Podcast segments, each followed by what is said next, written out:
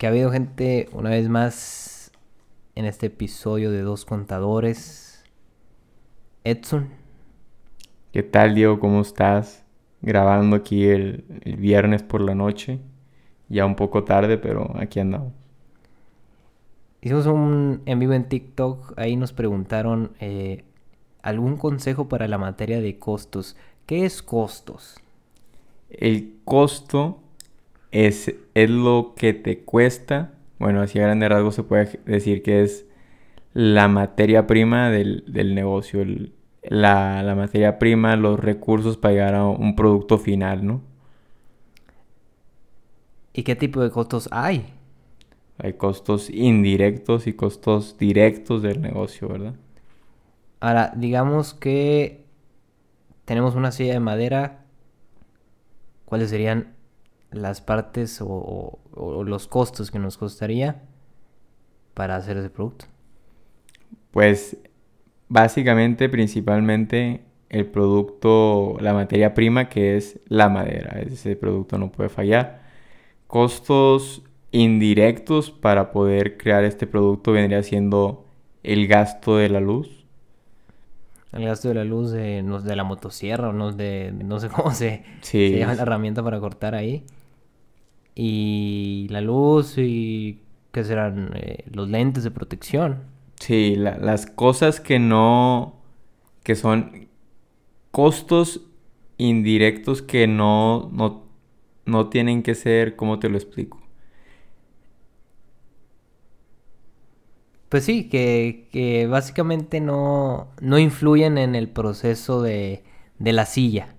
Sí, es correcto. O sea, se ocupa de ese recurso, más no, no influye en este... No es material para eh, el producto que, que, tú vas a realizar. Ese sería más bien el costo. Y la otra pregunta era, ¿qué son las remesas? Sí, fíjate, por ahí nos preguntaban ahí en Instagram qué son las remesas. Y estuve informándome. Y las remesas es el dinero que entra a México, el dinero que se envía. Y este es básicamente el dinero que envía un familiar del extranjero a sus familiares que son residentes en México. Es decir, si un padre va, un padre de familia decide irse a trabajar a Estados Unidos y envía dinero aquí a México a su familia, está enviando remesas, es, el término correcto. Y se paga el impuesto. Y hablando de impuestos,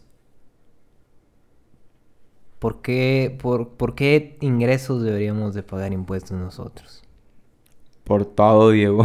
por todo debemos pagar impuestos. Con el hecho de que vivamos aquí en México ya pagamos impuestos. Desde un chicle que compras, eh, quizá pues si vas con el taquero, pues ahí no hay impuestos. Es correcto, aunque bueno, el, taquero pagó impuestos al comprar su carne y comprar tortillas, ahí hay, impuestos. sí, exacto. ¿Qué opinas acerca de, hablando de costos y de impuestos, cómo se conforma el precio del cigarro? El precio del cigarro es el famosísimo IEPS. Y se paga más, el, más impuesto que el propio cigarro, ¿no? Sí, claro, digo, claro. El, cigarro es, en realidad el cigarro en sí es muy barato, pero lo que aumenta y aumenta demasiado es el impuesto, ya que pues el cigarro pues ocasiona daños al, al cuerpo, ¿no? A la salud, así es. Y también preguntan ahí en una de las preguntas que me gustaría que lo sueltes. Artículo 1. Claro, Diego, el artículo 1. De la, de la ley de, del Del impuesto sobre la renta. impuesto sobre la renta. Claro, el artículo 1 nos menciona que las personas físicas y las personas morales están obligadas a pagar el impuesto sobre la renta en tres casos. Así, maneja, así se maneja la ley en tres casos. El primer caso es que pagarán el impuesto sobre la renta las personas que sean residentes de México respecto de todos sus ingresos. cualquiera que sea la ubicación de la fuente de riqueza de donde proceda.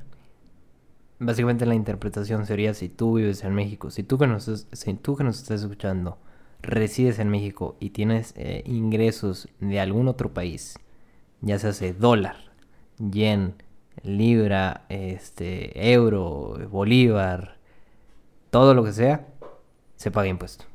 Sí, sí se paga impuesto tanto por eso y obviamente pues el impuesto del, del ingreso que tú ganes aquí ofreciendo algún servicio, trabajando para una empresa, pagas impuestos. ¿Y el número 2, la, fracción 2 de, de 3? Sí, claro, nos menciona que pagarán el impuesto sobre la renta a las personas físicas y morales que los residentes en el extranjero tengan un establecimiento permanente en el país respecto de los ingresos atribuibles a dicho establecimiento permanente. Así es, básicamente que pues si tú tienes un establecimiento en México, vas a pagar impuestos. ¿Y qué es el establecimiento permanente? El establecimiento permanente es básicamente el lugar de negocios en el que se desarrolle de una forma parcial o una forma total las actividades empresariales o se presten los servicios personales independientes. Y pues un establecimiento permanente puede ser una sucursal, una agencia, oficina, taller, entre otros, o sea, cualquier lugar donde se desempeñe la actividad de negocios. Así, hasta las minerías, creo, ¿no? Ahí mencionaba ya hasta el último. Sí, sí, es correcto. Básicamente es eso. Y, y la 3 dice que aunque no vivas en México o algo así, ¿no? Sí, la 3 nos menciona que pagarás impuestos sobre la renta ya esas personas físico o moral los residentes en el extranjero. Es decir, que si tú eres un mexicano y resides en el extranjero, pagarás impuesto. Y este impuesto es respecto de los ingresos procedentes de fuentes de riqueza situadas en territorio nacional. Cuando tengan un establecimiento permanente en el país o cuando teniéndolo dichos ingresos no sean atribuibles a este. Básicamente, por todo se paga impuesto. Sí, sí, si vives en el extranjero pagas impuestos, si vives en México pagas impuestos. Ahora, de esos impuestos que nosotros pagamos, hay diferente cálculo. Sí, es correcto, dependiendo de, del régimen este, en el que estés incorporado, en el que, en el que estés, en el que esté tu actividad. Este, estarás en un régimen y, y se manejan este, diferentes tarifas para el impuesto. Ahora digamos que eh, hablando del régimen más light, sería el RIF. Sí, el RIF, que es el régimen de incorporación fiscal, el, el régimen en el que básicamente entran los, los, las pymes, ¿no?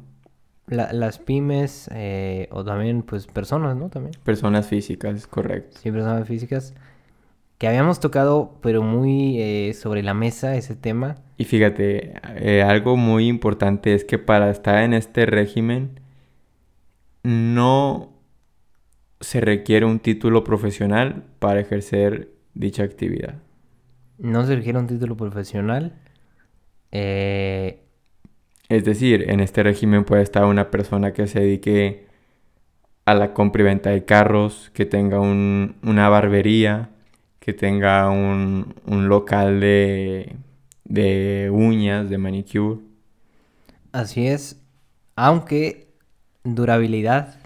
Ah, claro, en este régimen solo puedes estar inscrito 10 años. 10 años y ya el siguiente ahora sí. Y siempre y cuando es importante mencionar que no exceda de que tus ingresos anuales sean de 2 millones de pesos. Ajá, si, es un millón con un peso. 2 millones con un peso. 2 millones con, un peso, automáticamente el SAT te dice, vámonos, caile, ya no mereces este régimen. Y pues te pasan a otro y ahora sí eh, a pagar más ICR. ¿Por qué digo que más ICR? ¿Cuál, ¿Cuál es ese beneficio que tiene el RIF en cuestión de el ISR?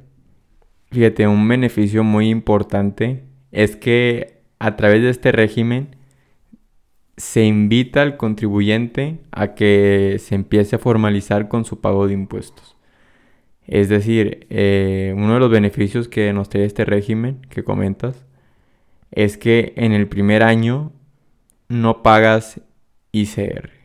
El segundo año pagas el 10%, en el tercer año el 20% y así sucesivamente hasta que cumpla los 10 años. Poco a poco irás pagando más, más impuesto, ¿verdad? Lo que el deber ser. Ajá, exacto. Y otra, si tenemos que mencionar otra ventaja, que la primera ventaja considero que es no pagar tanto ISR, no presentan contabilidad electrónica. Es decir, y tampoco presentan declaración anual, ya que, ya que es un pago bimestral, es una declaración que se hace de forma bimestral, no se hace de forma mensual como lo suelen ser los demás regímenes. Ajá, básicamente es eso. Ahora, ¿crees que sería un... Des... Eh, hablando de que deducciones anuales, es decir, tus gastos que puedes meter para la declaración anual, eh, no sé, honorarios médicos, ¿sería un desperdicio que la persona que esté en el RIF eh, pida una factura?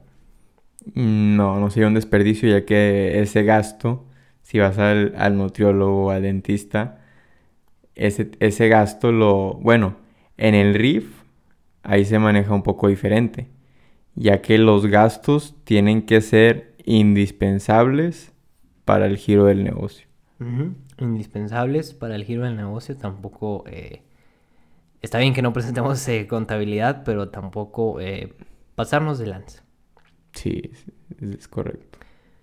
Y tampoco presentamos DIOT, que, que DIOT, déjame decirles, tú presentas tus impuestos mensual o bimestralmente, ¿verdad?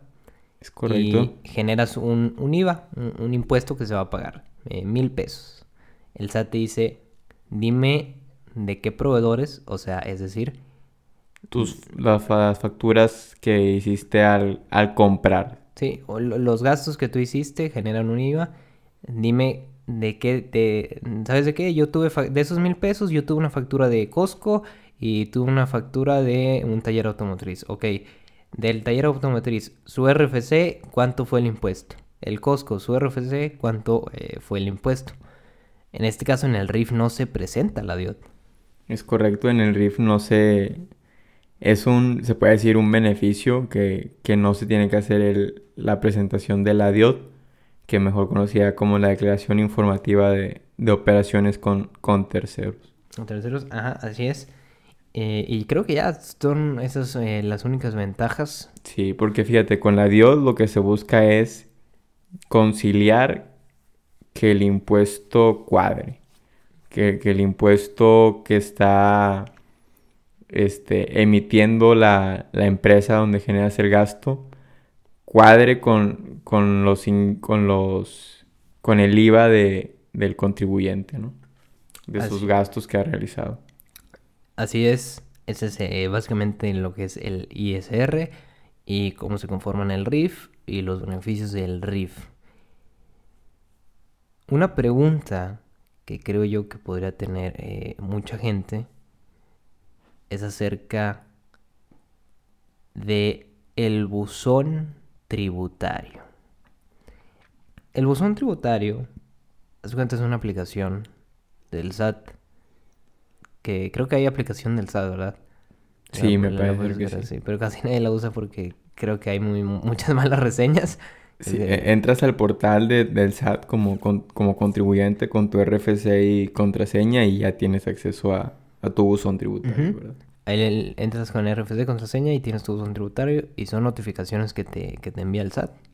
Sí, es correcto. O sea, si, si no has llegado a, si por decir, si se te pasó hacer alguna presentación o el SAT te requiere para algún trámite o para algo, este medio es un medio de contacto por el cual el SAT se, se comunica con el contribuyente. Es como tu correo en el SAT. Tu correo en el SAT, que inclusive de todas maneras siempre te llega, te pide que pongas correo o teléfono, pues ahí te llegan porque sabe el SAT que no vas a estar ahí checando todo el día el buzón. Es correcto. y pues también se pueden contactar por medio de un mensaje de texto o correo electrónico personal. Ahora, hablando del buzón tributario, que básicamente eso es, eso es el buzón tributario, realmente no, no- no es la gran cosa. ¿Qué necesita una persona que apenas va a registrarse en el SAT? Es decir, te diga, quiero mi contraseña para entrar a ese buzón tributario. ¿De dónde saco esa contraseña? ¿Cómo la hago? ¿A qué página tengo que meterme? ¿Qué documentos necesito? ¿Es fácil? ¿Es sencillo? ¿Es eh, difícil? ¿Necesito una computadora? ¿Necesito un celular? ¿Necesito hablar al SAT? ¿Cómo puede sacar la persona que nos está escuchando su contraseña para entrar al SAT? Pues mira, Diego, primeramente, lo importante es que dicha persona esté generando ingresos. Porque si no está generando ingresos, pues obviamente no, pues no paga, no estaría, no sería este, acreedora a pagar impuestos. Y hay un medio ahorita que se llama SAT ID, que por a través de este medio tú puedes generar tu contraseña este por el tema de la pandemia. Y este medio pues nos solicita varios requisitos para poder generar tu contraseña, renovar tu firma electrónica, entre otras opciones que ahí nos da. Y que los cuales requisitos son eh, tres. Sí, me Eh, parece que sí. Te, RF pide, te pide RFC. un documento oficial, ¿verdad? Como, como tu INE, tu pasaporte. Anteriormente licencia, hoy ya no vale la licencia. No, quién sabe por qué, pero hace unos días ahí aparecía que la licencia de conducir se aceptaba como un documento y, y ya no, ya no sale. Ya no sale, así que pues le recomendamos tener su INE, su, eh, Su o RFC. o, o su pasaporte, eh, un, eh, su RFC y correo y teléfono, ¿no? Correo y teléfono de contacto. Y básicamente se meten al SAT ID y ahí van a seguir los pasos. De hecho, son muy sencillos. Es sencillo, ¿verdad? Eh, solamente le recomendamos eh, subir su, su identificación en formato de imagen. Es correcto, porque hace unos días hicimos unos trámites con... que fue, fue con la INE y, lo, y la- lo subimos con formato PDF y, y fue rechazado. Yo creo que lo, lo ideal es subirlo en formato .jp, que es el formato de, de imagen. El formato de imagen, así es. Esperemos que sea ese formato de imagen. Y eh, grabar un video con tu audio. Básicamente, pues ahí en tu navegador te va a decir permitir micrófono y cámara. Le picas que sí, dices una frase. Y ya ese video se manda al SAT para comprobar que, que pues seas tú.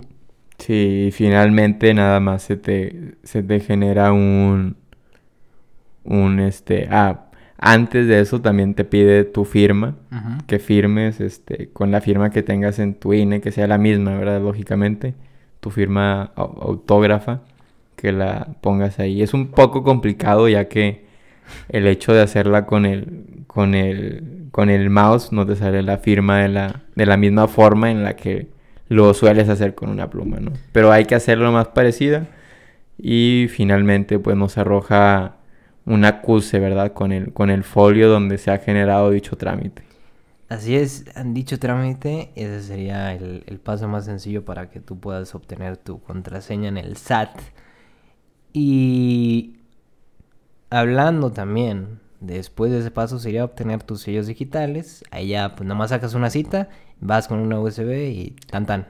Sí, Diego, porque qué bueno que comentas eso, porque fíjate, puedes tener tu RFC y contraseña, pero mira, ya viene el tema de las declaraciones anuales, este, personas físicas, que ya es en abril, que ya, ya está próximo.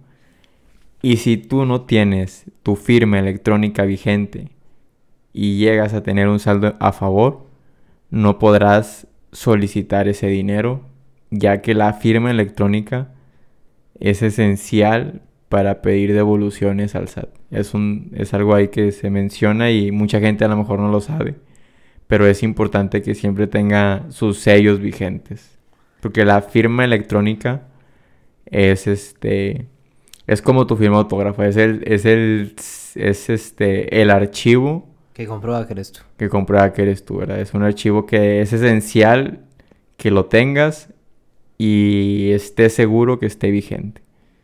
Ahora estaba leyendo, creo que hasta cierto eh, monto sí puedes este, hacerlo solamente con tu RFC y contraseña, salvo que no pase los 10 mil pesos el, el, este a favor, creo. Algo así este, había leído. Eh, no es este oficial lo que estoy diciendo, pero pues sí, sacar sus sellos digitales, la verdad no, no, es tan difícil. No, no es difícil más, sin embargo sí puede resultar tedioso, ¿no? Porque ahorita muchos trámites este, se han hecho lentos por el tema de la pandemia. Y pues está esta plataforma de SAT ID, pero a fin de cuentas no nos resuelve toda esta plataforma. Hay muchos trámites que se llegan a requerir que, que vayas físicamente al, al, SAT. Al lugar, sí, al lugar que, que, que este es el SAT. Y después de ahí ya puedes escoger tu régimen eh, ¿Cualquier persona puede escoger el régimen que, se le venga la gana? No, o sea, el régimen depende de, tus ingresos y de la actividad que estés desarrollando, ¿verdad? Básicamente que pues como lo habíamos mencionado... Si ya, por decir, alguien que, que gane 5 millones de pesos al año no va a llegar y a decir quiero estar en el RIF, pues, pues no se puede, ¿verdad? Ajá, no, no se va a poder porque pues sus ingresos son muy, muy, muy eh, altos eh, en comparación de los 2 millones. Lejos del RIF, ¿cuál otro régimen recomiendas a, las, a la persona que nos está escuchando que, que, a lo mejor ya pasó lo del RIF o que no se quiere inscribir en el RIF porque gana más de 2 millones anuales? ¿Cuál régimen le recomendarías tú? Pues fíjate, el régimen posterior sería muy probablemente que sea una persona física con actividad empresarial. ¿Qué actividad empresarial es? Tú como persona física tienes los privilegios como si fueras una empresa, pero eh, tus facturas sí salen a tu nombre. Es correcto, las facturas y hay que tener cuidado también ahí ya con los gastos que podemos ser deducibles, ver qué gastos entrarían de, para las declaraciones mensuales, ver qué gastos serían para la declaración anual, y, pues estar asesorados correctamente ya que todos, bueno, la mayoría de los gastos se encuentran topados o, tienen ciertos requisitos para que puedan ser deducibles. No puede, en la mayoría de las ocasiones no puede entrar el gasto así por completo. Ahora, hablando de gastos, se vienen las declaraciones anuales. Personas morales hasta el 31 de marzo, personas físicas hasta el 30 de abril. ¿Qué gastos eh, para la declaración anual puede hacer una persona? Dime dos casos. Sí, mira, fíjate, hace, hace un tiempo grabamos ahí, por ahí en Instagram, unos reels, ¿verdad? Unos videos, donde hablábamos de, de algunos gastos que puede hacer la persona física para su, para su declaración anual. Y fíjate, un gasto que a lo mejor se oye, se oye muy, muy, muy cruel o muy duro. que por ahí le comentaba a Diego, es el gasto funerario. Mm, Los gastos funerarios ahorita, pues muchos hemos tenido pérdidas por de familiares. Los gastos que tú realizas en funerales son gastos deducibles para tu declaración anual como persona física. Ahora, hablando de que dices esto, que bueno que, bueno que lo tocas, de, la pandemia y que muchos eh, fallecidos, también muchas personas eh, decidieron ponerse en forma porque resulta que si estás en forma, si estás más saludable, pues a lo mejor el virus no te pegue tan fuerte o inclusive ni siquiera te pegue. Es correcto. Por ahí también los gastos al nutriólogo son deducibles. Las consultas, si tú vas a un nutriólogo y el nutriólogo te cobra, no sé, por decir 500, 700 pesos la consulta, es un gasto que, que puedes deducir de tus ingresos. Ahora, eh, importante, si cuando van al nutriólogo o a la muchas veces eh, la factura dicen, ah, bueno, si no ocupas factura, tanto. Si ocupas factura te dicen masiva. Recuerden que el IVA ya debe de ir incluido en, el total de, lo que, de lo que vas a pagar.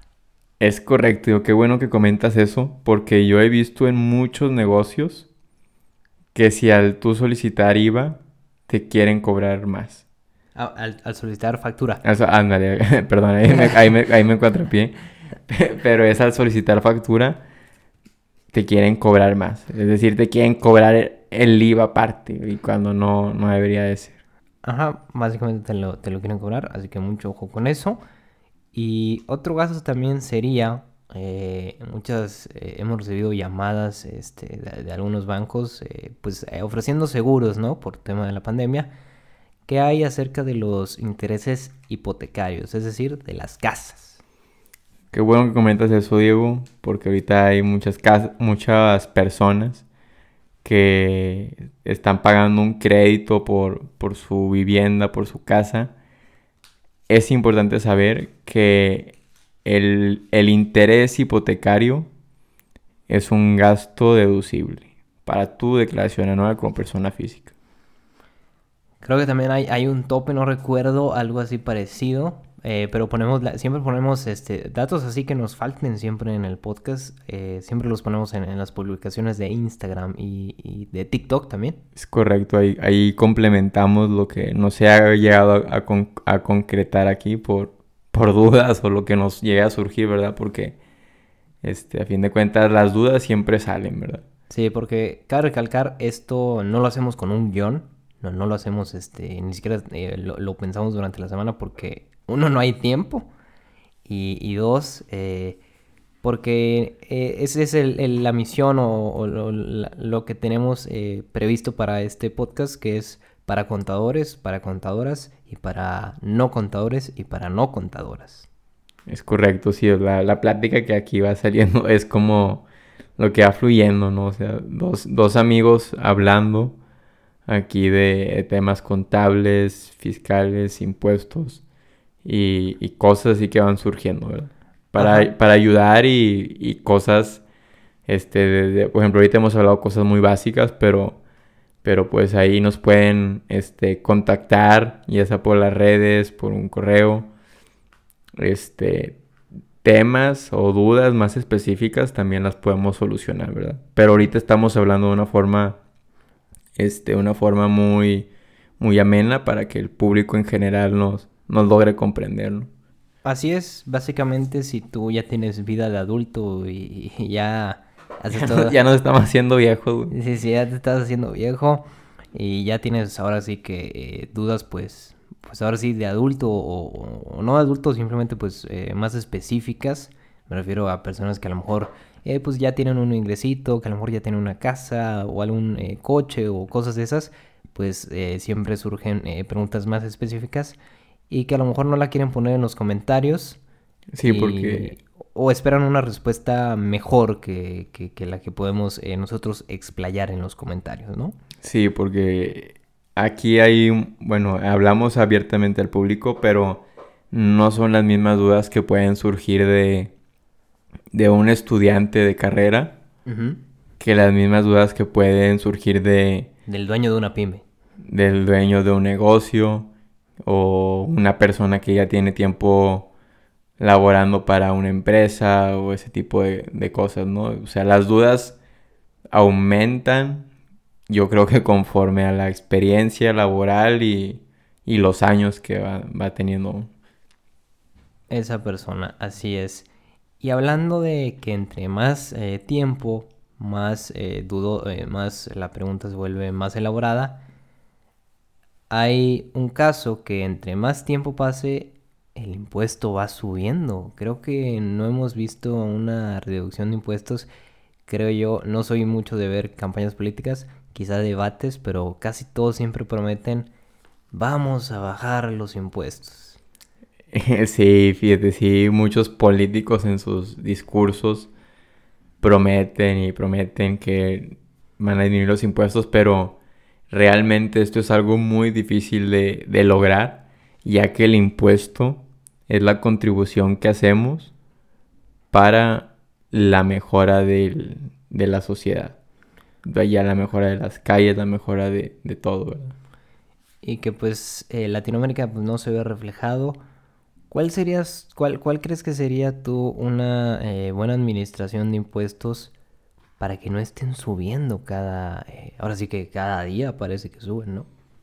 Pues mira, yo creo que es muy difícil lograr que un impuesto se, se mantenga o, no aumente con el tiempo, ya que el país tiene proyectos. Y al tener estos proyectos, pues se requiere de, impuestos, es decir, por decir, el, simplemente el hecho de construir algún puente, alguna carretera, este, todo eso se hace a través de los impuestos que pagamos. Si no pagáramos impuestos, pues no veríamos estos beneficios que se, que se construyen aeropuertos, carreteras. Y pues el hecho de que tengamos más carreteras, que haya nuevos aeropuertos, el hecho de esto, que haya más, por decir, en el ejemplo de que haya, no sé, un aeropuerto nuevo, el hecho de que recibamos más vuelos internacionales, pues aumenta este, el ingreso aquí, ya que viene gente de, otros países y gasta aquí en, en, nuestro país, ¿no? Que es lo que se busca muchas veces. Por ejemplo, en el caso del turismo, es muy importante para México que vengan extranjeros y se hospeden en hoteles, que vayan a comer a restaurantes aquí en México. O sea, el turismo, fíjate qué bueno que tocó el tema del turismo, porque el turismo es un sector que trae un, aporte muy importante al, país, ¿no? Y yo creo que, México es un, es un país que, que le invierte mucho al turismo, ya que tenemos, se puede decir que zonas muy bonitas y pues hay que sacar provecho de esto, ¿no? Ahora, hablando también de eso y que básicamente por los ingresos que tengamos nosotros eh, debemos de pagar impuestos, hay un impuesto sobre el hospedaje que básicamente es tú pagas eh, porque cuando el avión despega graba un impuesto. Fíjate, güey, no, no estaba no estaba consciente de eso que me comentas. Sí, un impuesto eh, sobre hospedaje y pues básicamente el aeropuerto que pues eh, el aeropuerto público o también pues eh, aeropuerto privado pues se llevan mucho dinero por eso. Sí, yo creo que se mueve una cantidad de dinero impresionante por, por cualquier cosa, ¿no? Hasta por lo que no nos imaginamos. Ahora, para cerrar el, podcast, me gustaría que ahí este eh, dijeron en la transmisión en vivo eh, algunos eh, consejos para la gente estudiante o la gente no estudiante, que son consejos de la vida. Y nosotros dijimos tres consejos. El número uno. Sí, el primer consejo que por ahí respondíamos ahí a, a un usuario ahí que nos preguntaba. El primer consejo que damos es aprender a ser autodidacta. Es decir, si, si en tu clase sientes que no, que no aprendes o, no se te está aportando la información necesaria, la información que requieres para tus conocimientos, para aprender, es investigar. Investigar ya sea a través de libros, entrar a YouTube, porque realmente el que, el que quiere informarse yo creo que, que, es muy fácil hoy en día que se, que se logre informar y obtener este, la información que requiere. Escuchar este podcast. Escuchar el podcast, ¿verdad? Seguirnos. Eh, pero no, no se crean. Eh, sí, el autodidacta. Ese es el consejo número uno. Consejo número dos, creo yo que sería espera al último segundo. Que este último segundo es básicamente que si te surge una duda, primero la busques, consultes, veas si hay videos, si hay cualquier otro tipo de ayuda que te pueda servir. Y ya la última opción sería ahora sí preguntarle al máster. Sí, claro.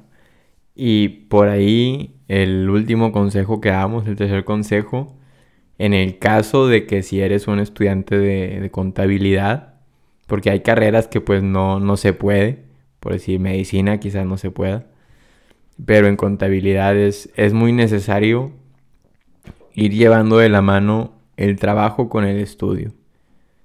Eh, desde nuestro punto de vista nos ha servido, ya que el hecho de trabajar para algún despacho, vas adquiriendo conocimientos y vas complementando con la carrera, ya que se maneja de una forma diferente a lo que te enseñan en la escuela a lo que ves en, en, este, en el campo laboral. Así es, básicamente entrar a trabajar, sí, al consejo número 3. Y pues eh, hasta aquí le dejamos, ¿qué te parece? Creo que se resolvieron eh, bastantitas dudas, ¿no? Sí, me parece que, que este podcast ha sido muy eficiente. Y... Ya dirán eh, los que nos escuchan si sí o si no. sí, ya dirán ellos, ¿verdad? Pero creemos que hemos aportado información importante. Y si no es así, nos pueden dejar comentarios y, y con gusto le resolvemos dudas que tengan. Y pues esperemos que pasen un... Bueno, si nos escuchan el día de hoy, pues esperemos que pasen un, un buen viernes por la noche. Y si no nos escuchan el día de hoy, cualquier día, pues, pues también, ¿verdad? Que, que estén bien, que se encuentren con salud.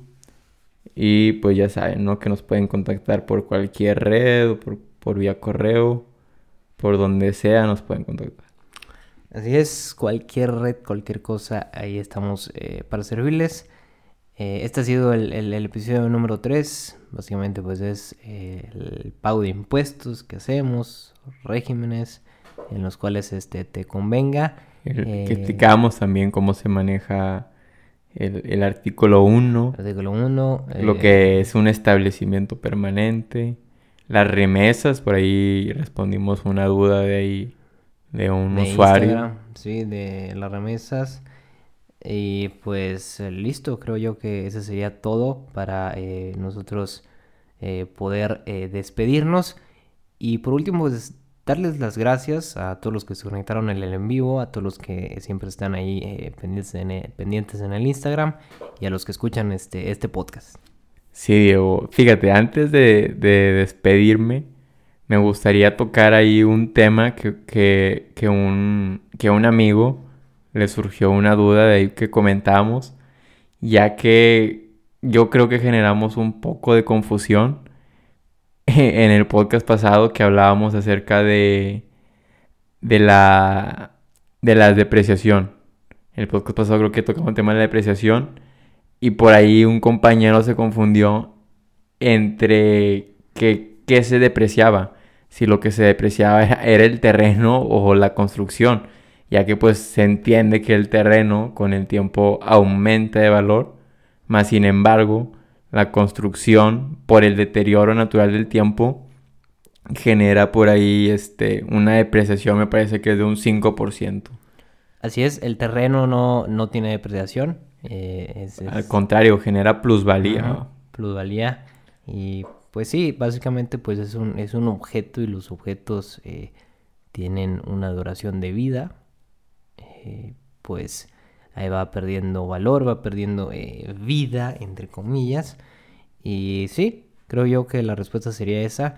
No tanto que sea el terreno o, o como dices, sino, sino la construcción. Ajá, la, la, construcción, la, la, construcción donde está parado el, el, el terreno. Y le mando saludos al buen Jorge Padilla. Y aquí estamos para tener cualquier duda. Y pues sería todo por esta noche.